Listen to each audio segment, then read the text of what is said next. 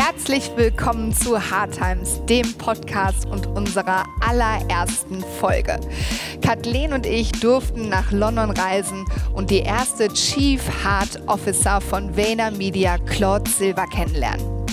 Claude hat uns ganz viel berichtet. Nicht nur über sich selbst, wie sie ihre persönliche Stärke gefunden hat und das Leben lebt, was sie wirklich vollends liebt, sondern sie verrät vor allen Dingen auch, wie Vayner Media es geschafft hat, einer der erfolgreichsten Digitalagenturen der Welt zu sein. Wie sie mit ihren Mitarbeitern umgehen, wie sie eine Atmosphäre schaffen, in denen jeder Mitarbeiter wirklich das Gefühl hat, sich selbst voll und ganz hinzugeben, sondern sie verrät auch Tipps und Tricks an Unternehmen, die vielleicht in dem Bereich noch nicht so viel gemacht haben. Stichwort hört euren Mitarbeitern zu. Wir sind wirklich gespannt darauf, was ihr sagt und ähm, wir freuen uns auf euer Feedback, was ihr darauf gebt. Nutzt dafür gerne unsere Homepage www.hardtimes.de und in zwei Wochen geht es dann bereits weiter mit der nächsten Folge, wo ich aber jetzt noch nicht verrate, wer es sein wird. Seid gespannt. Ihr Lieben, bis bald. Euer Hardtimes-Team.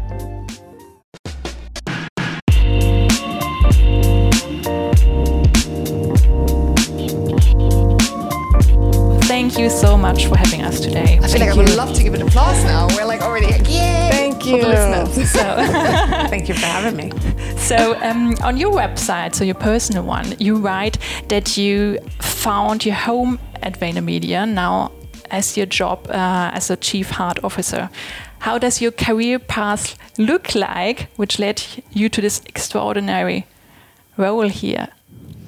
Great question. I don't even think it's my career path. I think it's my life path, is how I got to this role. Everything that I've done and things that I've experienced and tried and failed at got me here. The great thing about my career is that I spent so long in advertising agencies, so I already speak the language fluently, and I can thus empathize with our employees because I've been there. Yeah. I, I know what it's like to be in those trenches or to be pitching or to be working 13 hours a day or uh, to be celebrating a win, all of that. So that that has helped me significantly in this role, just to be more centered with them and actually forward thinking. The path of my life and you know how I, I was very athletic as a child and a teenager and I was a poor student so I really leaned in on athle- athletics and coaching. Those types of things I think lend their, themselves to who I am today. Leading large teams all over the world and being a strategist and being extremely interested in human behavior. And helping people remove roadblocks is what really that is that's excite that's exciting to me. Mm-hmm. So it's been a windy path and I'm here, I'm home. I wouldn't be doing anything else. If I wasn't doing it here, I would be just me, same me, mm-hmm. doing it someplace else. You know what I mean? Like I might not be called a chief heart officer, that's all. So, was there a certain time when you found your passion or your purpose Yeah. to be a chief heart officer? Well, I found my passion and my purpose when I was 24. I did. A, I took a course. Um, the course was called. Believe it or not, it was called the mythology of astrology. So the Okay. astrology has mythologies, Yeah. right? It was wild, and we did something called our mission statement and I landed on my mission statement throughout a, f- a few weeks. And my, my mission statement was to facilitate growth and change with people and teams. And then later on, I added companies as I started to expand my own career. So that's my mission statement. My purpose is to be of joyful service, is to be a spirit of inspiration and and um, uh, always, always provide a, gen- a, a generous heart. You know, that's my my purpose is to be there for people and and hopefully inspire. But more than anything, I just I want to help people get out of their pain and into a place where they can, you know, spread their wings. That's that is what excites me. So I do that here. Perhaps that's where we can explain to our listeners what the chief heart officer does here Okay, at yeah. Vayner Media. So, in many companies, you would call me a chief people officer, a mm-hmm. chief HR officer, a chief culture officer, chief inspiration, you know, all of those mm-hmm. things, Yeah. a chief operating officer. What I do is I oversee everything that has to do with people and their experience here. And so that is HR, but that is also, you know, recruiting, that is benefits, that is culture, that is performance development, learning and development, uh, performance management, resourcing, um, uh, operations, people operations. How do we know that you're in the right role? Let's let's have that discussion. Maybe you need to be in this role. So everything that any which way a, a human being at VaynerMedia is comes alive there's something that I'm touching. I'm fascinated with. I'm in. I'm in. Who came know. up with the name? Gary did. Yeah, he's an incredible brand uh, brand person, as you know, and he and I, prior to coming up with the name, he and I were always talking about HR, and we would always use the word heart rather than HR. And when we decided to do this, he said, "You will be the chief heart officer," which is an enormous compliment and an enormous compliment to him because my role was built to scale him. Mm-hmm. So I have all of the autonomy to make the same decisions he would make. And some of those decisions don't make sense on paper. They don't make sense on the top or bottom line. But they make sense on the heart. They make sense on what we're doing for human beings and being kind and respectful and uh, exhibiting patience and self-awareness and those types of things. Um, that's what we also read um, in several interviews that you see people as hearts because I don't know if in Germany if there's a company where we ever read something like this because I think it's really quite um, special and we would um, I think it's very near on on our brand hard times so um, and you say that it's important that employees bring their whole self to work. Um, would you like to describe what you mean by that? Yes. Before I describe it, I will say that in order for an employee to bring their whole self to work and be comfortable being themselves, you need to create a culture where people feel safe to do mm-hmm. that, where they feel physically safe, psychologically safe, where they can let down their guard and show mm-hmm. themselves. So their whole self is the, the part of them that's quirky, the part of them that likes techno music, the part of them that goes to clown school, the part of them that is dyslexic and has a hard time with numbers. You know, that entire, the whole person is what we want. And that takes a lot of bravery. And in order to do that, again, the culture, the people need to be able to catch that person or hold that person up, not let them fall. Because some people don't want to show all of their warts. And I would rather that we are building a place where the warts are actually the beautiful part. How did you manage to actually establish that? So to, to build that culture? So the company's 10 years old. And when Gary and his brother founded the company, they built it with the premise of family first. So two brothers hired their friends and their friends and their friends of friends. So there was a lot of homogeneousness already and there was a lot of understanding. I got you, I know you, I got you, we're cool, mm-hmm. so forth and so on. So that built already a very familial culture and in that a culture of safety. Because i know you. you we went to university together. We play basketball together so forth and so on.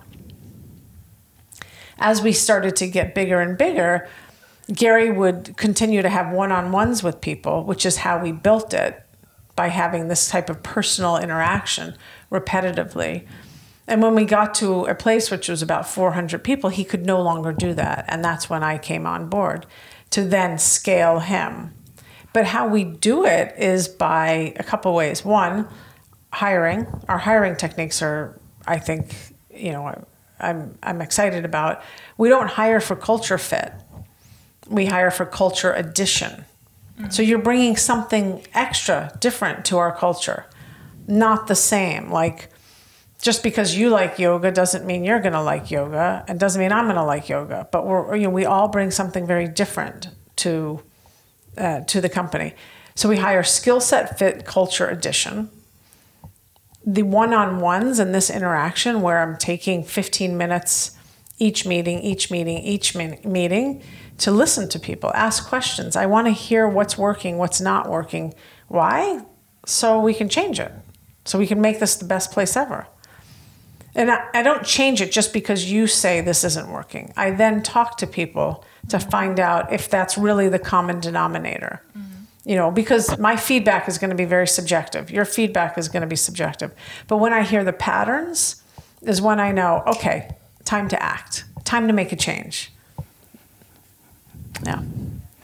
Um, we saw the video of your introduction as a chief heart mm -hmm. which yeah. was very emotional, even for us. We, we don't know you by per, um, by person, but it was very emotional because everyone cheered at, at you for, for, yeah, um, being uh, in that yeah. role now. And um, uh, we asked um, if there were some critics because you have a very personal and uh, intimate job, if you want, because you meet everyone in a one one-on-one meeting and um, ask personal questions about their goals and purposes and their mm -hmm. strengths. It's um, in Germany, it's very um, rare to answer these questions. Mm -hmm. So, were there critics, and how do they um, um, connect with you now? So I always think there's going to be critics, which is great. There's always yeah. going to be naysayers or people mm-hmm. that say, "Oh, chief heart officer, that's just a real, you know, flowery, very blah blah blah title," or chief heart officer, you just must be very sweet and sticky all day, mm-hmm. uh, or chief heart officer, you know, that's Gary just, you know, yapping on about something. So there's always going to be those types of people. And I think the way they interact with me now is I, I think the proof is in the pudding. I mean, it's working. It's something I have to continue to do and work at every single day. And I don't, I don't, I don't go out of my way to prove people right or wrong. That's not what I just want to. I'm just me, and if people want to use me and utilize what I can help them with, then that's fantastic. And if they don't, then that's fantastic. You know, so I, I would say, I believe, at least I feel intuitively, that people are really happy with the role.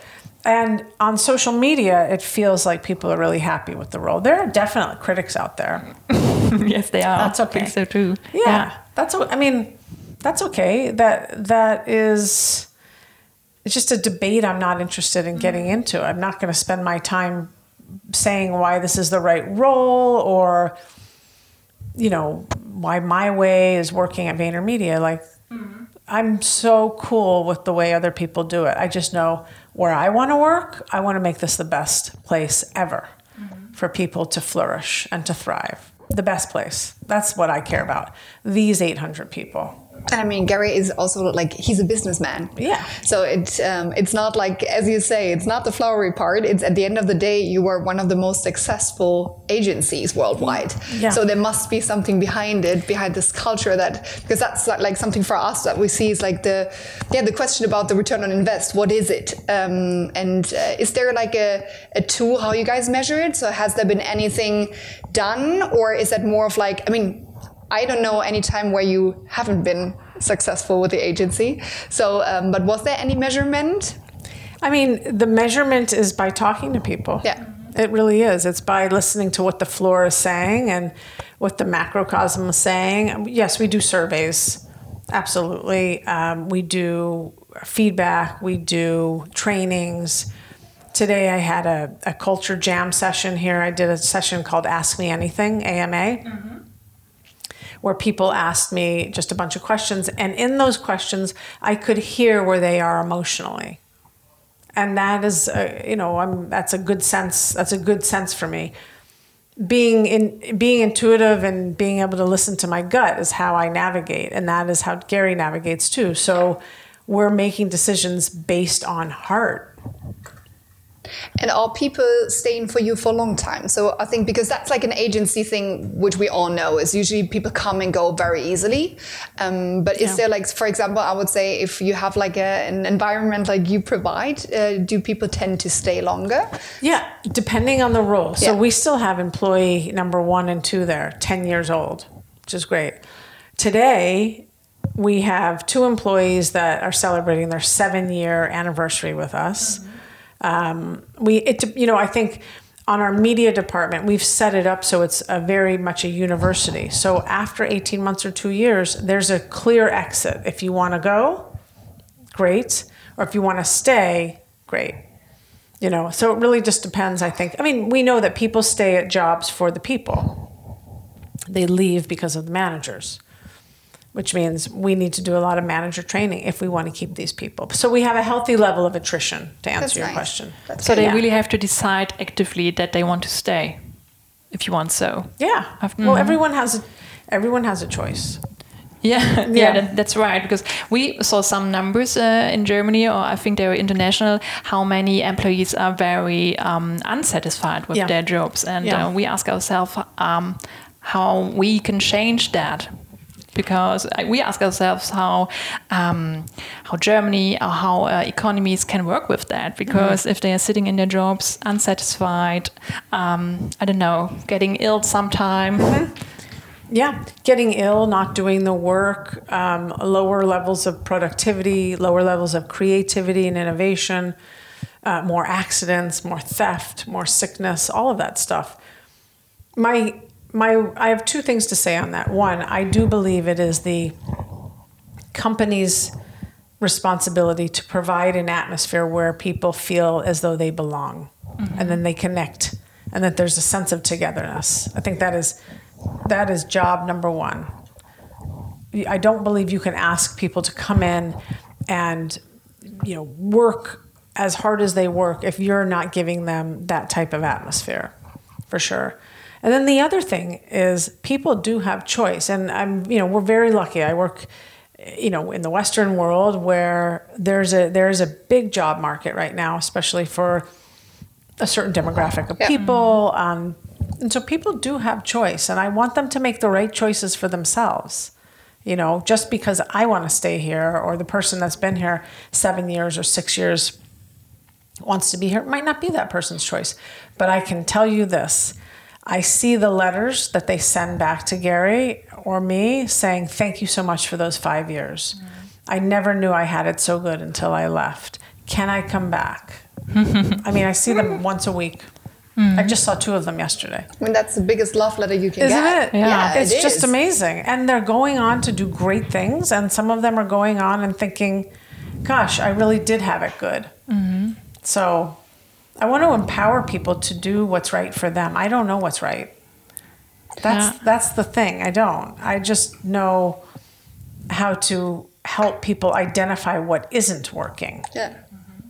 And is so is that for you open culture that people are allowed also to say, I have a different dream than being here? I mean, with you personally, maybe you can share that too a little bit about your mm. story. You've Yeah. been working as a consultant and then going up the ladder and being like really in this traditional media side and then coming to that. Maybe you can tell a little bit to the Of listeners how that yeah. how that worked. So I was in the agency life for a long time. I started in 1998 in the world of digital in San Francisco, and so it was a wild west. You know, it was everyone was discovering everything.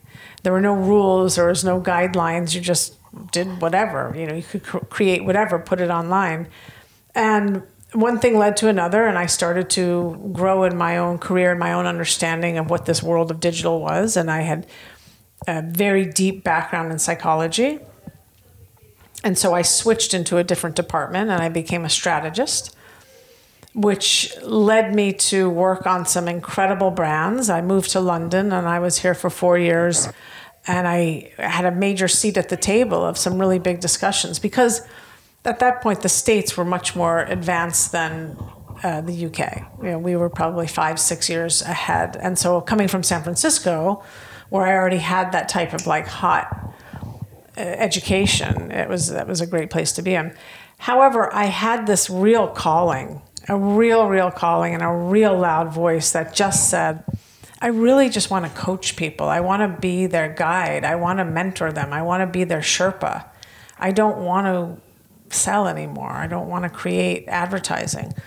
So one thing led to another. I met Gary. I had wanted to always work with Gary for all of the reasons we know. And in 2014, he moved me from London to New York, where I started. And I ran a very big piece of business, as I had always done. But that voice got louder and louder, and I just knew I, I couldn't go any further.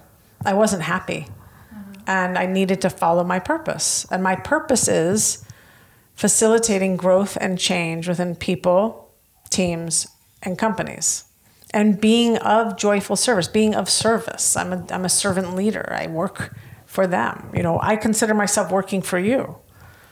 And so I pivoted my entire career, you know, already in my 40s, which is wild. and I believe that people, once you find it, once you find what makes you happy, go for it. You know, because what makes you happy, you're probably pretty good at. So dig in that's so that's what I did. So then you really just like for for the people who don't know your path, you really quit. Like at some oh, point, I, I you resigned. really said like you resigned. I you resigned. said like I'm sorry, but I, like I have to leave. I follow yeah. my passion. And then after a couple of months, he, I think uh, Gary came back and said like, yeah. okay, Four it's months. done. You come back. You come back now. yeah. What are we going to do with you? That's he said exactly that. But no, I resigned. Yeah, it's mm-hmm. a very hard conversation to have. I guess so. It was very very hard. Yeah, I was done. I was done and I trusted myself. And so, you know, people often ask, what would you tell your younger self? Mm-hmm. And I would tell myself, my younger self, to trust myself. And I was so happy that I actually did trust myself. You know, listen to what's going on with me. No one else knows. People can help us, but no one else knows yeah. really. So it was a great decision. That's amazing. Yeah. But that's like also for me is um, the part of like what kind of tools do you offer for people to get to know themselves? Mm-hmm. So we do coaching. We have uh, we've partnered with a, uh, a coaching company that does phone consultations. Mm-hmm. Um, we've given it to 75 people right now. You can be anywhere in the world and work with your coach over a period of uh, four months, eight times, four months and eight times. And you're working on yourself I don't know what it's, not, it's confidential. I don't know what you're talking to them about. So we do that. We do bring in meditation. We do bring in mindfulness breathing. We do have a wellness room where people can take a time out. Maybe they pray, maybe they meditate, all that stuff. Um, we offer a lot of physical fitness discounts too, so people can make sure that they get out and do their thing. Um, uh, we offer financial health as well um, family health as well. So paid paid time off, you know, parental leave. Uh, certainly nothing like Germany uh, or the UK. Oh, we're very special in that. yeah. Oh my gosh. Yeah. So I mean, we want to look at we want to look at the human as a holistic human being, not just the part that comes in and works from you know 9 until 6 p.m. And that's what I mean by bringing your full self to work. Then I know yes, it's really important for you to go home by five and pick up your child from daycare. Okay, we understand that. Or it's really important for you to have your weekends free, not working at all because you want to go to your, your child's soccer game. You know? So, or it's really important that you want to stay as late as you can because you want to rise quickly, yeah. make a lot of money. But that's like it, it really sounds like they're bringing in their whole self, but as mm-hmm. well as you as a company, you are offering your like whole self and that yeah. that thing. If you can translate that, totally. Well, we're meeting them. Yeah, we're meeting them halfway, if not more, by providing these services, because that's what they need. That's what they want. Especially the generation today, they are more vocal about having some kind of balance. You know, I call it a blend now. Yeah. I don't call it a balance. I call it a, a work life blend they want to do purposeful work. They want to know they're doing well and recognize. They want feedback. So these are the things we need to tune into and provide, or else we will lose them. And that would be terrible. Mm-hmm. Do you think applicants, do you say applicants, if you want to uh, work for yeah. Media, um, do they need to have more courage or do they need to have, be more brave uh, in comparison to other agencies because they have to bring their whole self um, you have the business of yes so you really have to take care for yourself but um, you have a very personal approach um, in terms of your own career i think because it depends on yourself um, if you grow or how, how fast you grow mm -hmm. and you have um, lots of speed at VaynerMedia. Yes, yes, yes, we're fast. Yeah, Gary is the fastest, I think. he is, he is, the fastest. Yeah, he is very, very fast. Um, so, do they have the question is, do they have to have more courage or more bravery mm-hmm. than anyone else? I don't believe so. I don't believe it's a, um, it's an either or. I believe they come in, they see that we are open mm-hmm. to provide them with support, open arms, growth development, a lot of opportunity. And it's theirs to come into. Like we, so it doesn't, coming into VaynerMedia doesn't require you to change who you are. It just requires you to be who you are. Huge distinction. Yeah. Isn't, isn't that the hardest part? yeah. That's the hardest part. That's mm-hmm. life. That's mm-hmm. life's hardest part. We all go through this every single day. Every single day. VaynerMedia, you can work for the sanitation department, you could work for the school system. We're all doing that. You know, and look, life it has its ups and downs. But it doesn't require you we're not asking you to be anyone different than who you are. And that is how I can go to sleep well at night. That and that's like the hardest work i mean that's why we build the company yeah. like that people actually learn how to get to know themselves because i think this is the, the, the hardest journey is finding yourself and showing up and i think what uh, kathleen also relates to is um, I think saying you you come there as as an employee, it doesn't mean you have to share all your secrets. Oh, if yes. you're not comfortable um, by sharing, like particularly what's going on, um, because I think sometimes that that's what people are afraid of. Yeah. It's like, okay, if you mean like you bring in your whole self, I have to be open and transparent in everything what I what I do, what I know. Um, so, for example, or can you give an example of like, is is it for for example that somebody says in a meeting? Like you can tell how he looks that he's maybe not happy and that he would just say guys today not a good mood. Yeah. Don't want to talk about it. It's fine. Yeah. But that you just can sense that everybody in the team know okay for, for today we just leave him alone and maybe you can see if that continues on the next day that you will go, to, go up to him and be like hey is everything fine? Are you good? Could that be something? Yeah you're absolutely spot on and what is amazing is when we do know what's going on with that person, we can just empathize that much more and, yeah. and be a support system. You know, when we do know that maybe his grandmother's in the hospital, or maybe his dog died, or maybe he's in the best mood ever because he just got engaged over the weekend and he's kind of not present, you know, that's what the whole person is. Is that we have a life outside of work and we need to we want to know what's going on with people not their innermost secrets please. Not that that's not what we're talking about. But we want to know what's up so that we can be supportive or cheer you on you know either one. Yeah. and it's totally cool if you don't want to talk about it. Don't talk about it. That's cool um, is stress or what role does stress play at VaynerMedia? Mm -hmm. um, do you have often talks with um, people uh, which are like um, stressed or like uh, hamster in a wheel or something? yeah. Or what do you do about it? So people will come to me and talk to me about that sometimes, or they'll talk to their manager if they're feeling that they can't keep up, mm -hmm. you know, uh, or they're they're comparing themselves to someone else, which adds to anxiety, or they are feeling like if they don't work 13 hours a day and hustle like Gary, they're out. You know, so it's better to know those things and better for me to know when that's happening with a person so that we can give them the tools to just calm down and try to get back to grounding and be the best them that they can be, you know?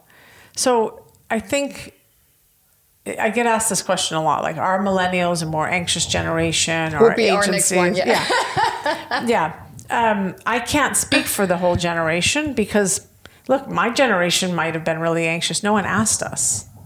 That's that's really the fair thing. Like no one asked the gen- my generation X if we cared about anything. We just went in and we worked, and so did the baby boomers, and so did the generation before that. But this generation is vocal, and that is something I'm very proud of. I love the fact that they are vocal. They believe that they should receive it yesterday or today. And I love it because that's kind of a game in a way. Like there some people call them the entitled generation or the anxious generation. I call them a generation that is dealing with social media. They are dealing with dealing with speed like we've never seen before, information constantly in our faces, and this need to be successful. I think that would make anyone pretty anxious if you really got into that. So we need to buffer that for them. You know, that's what I that's what I think. I don't think it's particularly easy to be 22 today or 18. Me neither.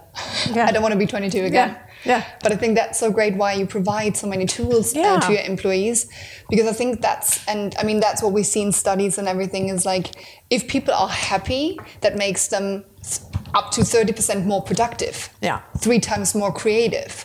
I mean that really is something if you if you really offer everything what you do and in return you ask for them to show up and be themselves. Yeah. That really shows like and then being able to um, yeah, well, maybe the millennial who's who's not afraid to say things and who asks for things, but maybe also be able to not find their purpose when they're 40 or 50 or even like when they're 25 because they really ask for something so they can change it. Yeah. I mean, I had a conversation here with someone today who's 20, eh, 28 years old, and he told me exactly what he thinks. And that's great. That's cool. I'm glad he felt so comfortable to be that honest with me. Um, we're, I'm still here. Didn't hurt, didn't hurt my feelings, and you know. And I said to him, like, look, I will, I will, I will look into what you just said. I'm not sure if I can change it, but thank you for letting me know. But that's also like leaving, leading with self compassion, like the Yeah. empathy, and then like the differentiation between that. It's like really being self, um, yeah, compassion in, in, in the leadership and offering that, Yeah. and not taking things personal. Because I think if you would take things personal every day, you would you would probably drive nuts. I wouldn't get out of bed. Are you kidding? I would. I yeah. You you just can't do that. It's not. This is nothing's about me, and that's the thing I think that Gary has has really taught me is, it's this isn't about me. I'm I'm providing something, and they can take it or they don't want to take it, but I'm still going to provide it. Yeah, but being kind, like Yeah. really, like the having respect and being kindful. But Yeah. bringing like, how do you recharge? Like, what is how Yeah. do how do you keep up your energy? I mean, it's amazing. Okay, so uh, I love to. Lis- I need to listen to music. I really, really do. I have a. My daughter just turned seven months today, so I need to. Oh. I need to Skype with her later or FaceTime, and I mean, she. It's exhausting, but she's the best thing ever. Um, I make sure I travel. Like I, even this trip to London, even though I'm working the whole time, I'm still in another culture. I'm still seeing something different and feeling spacious, which is important to me. And I have a good handful of friends that I can really kind of ground with, you know. Um, and I do gratitude lists every Oh. night, just three things, three things every night, even on the plane last night um, uh, that's a good practice for me. So, but I'm I I think you know I made a decision when I was 25 to live my life in love and not fear. Like I made a very very conscious decision. And that just releases me from a lot of things. Not every day is great, not every day is good, not every moment is terrific, but I know what's possible. So it makes me happy. Makes me like, okay, well, like let's go. Let's do this. That's amazing. Like let's do this. Let's live. That's really amazing. Um, I learned already a lot of you um, um, already as I heard your podcast. You do very short Very podcasts short. and um, give several advices. And um, one of my favorite um, advices is um, respect the invitation. Uh, what's your favorite advice you give? So my favorite advice is to take up space. And that means to be big. And it's difficult sometimes when you feel like, oh, well, I have imposter syndrome. They're going to find me out, or I'm dumb, or I'm, you know, I shouldn't say my opinion. And the fact is, is take like take up space. Don't shrink. Be as be your big self. So that is probably my biggest. I think I probably give that piece of advice out most in any day that I'm having, which is take up space. Like just talk to me. Tell me who you are. Like brag. Tell me like brag. Tell me how great you are. Cool. Oh, no one no one else asks you that. No. So I might as well be the one. I love that. Yeah. Which um, advice would you give, especially old companies or traditional companies, which want now to start focusing on humans they they have, um, and start working on their culture and create a safe space where, where they can touch the people, um, because also to to um, differentiate from from the um, competitors they have. I think it's often often often the uh, one of the uh, reasons they they do it right now. Um, but which advice would you give a traditional company to Yeah. start? So I would give a traditional company the advice as follows listen to your employees. Go talk to them one on one, ten at a time, and authentically listen without jumping in. Ask them questions and just take it in. Because right there, that's a focus group for you. Yeah. and so see where you see what you're so see what you're hearing and then make a plan and then start to change things. And it, it could be so little. It could be just put flowers on people's desks. Just have people take you know groups of eight people to lunch every day. Like get people mingling with each other and spread the positivity because cynicism is very loud. Negativity is very loud. Positivity needs to be louder. Gary's saying it all the time. So listen to your people and find out what you can change and find the nuggets of really good things and make sure you blast that out. Why, what do you think is the reason that so um, that it's that this is so rare in companies? That they often um, get external help or consultancy, consultancy, uh, consultancies. so that's the word um, to help them, um, even if they have um, several employees who could do that job. I, I do think it stems from the top. I think there are a lot of companies that are just antiquated and the culture is based around fear or the, the culture is based around scarcity or the culture is based around silence. And those are just, that's just the olden days. It's just dinosaurs. It'll change. It'll change. Um, but it has to start from this, the top. I couldn't be in this position with the seat I have at the table if Gary didn't bless this position. It wouldn't work. I think so too. What a role? Um, no. Um, what do you think? What effect could could it have if companies do not change? They're going to lose their, all of their people. I mean, they'll have retention issues. They will have big retention issues. And I understand that it's cultural. Like, I understand in your country, or I was in the Middle East, the, change is going to be slower there for a lot of cultural reasons that are well beyond where I my brain even goes. However, there are progressive companies in your culture. You know what Facebook Facebook is there, Twitter's there. They're doing things differently because they know that they have to in order to retain that talent. You know, people are so smart. They're they're so smart, and there is a lot of choice. So I I, I believe that if we want to keep our rock stars, well, we better pay attention to our rock stars. That's very nice. Coming pretty much to the end. Pretty much. Pretty like, look I see her asking like, I want to ask some million more questions. No, I've, I've, I think we talked about your self care already and how you. Yeah. So, I mean, I like massages. I like to, I mean, the way I self care is funny. I, the simple things such as I listen, I put Spotify on and I, I listen to music over and over. I cook. I play with my daughter. I get outside.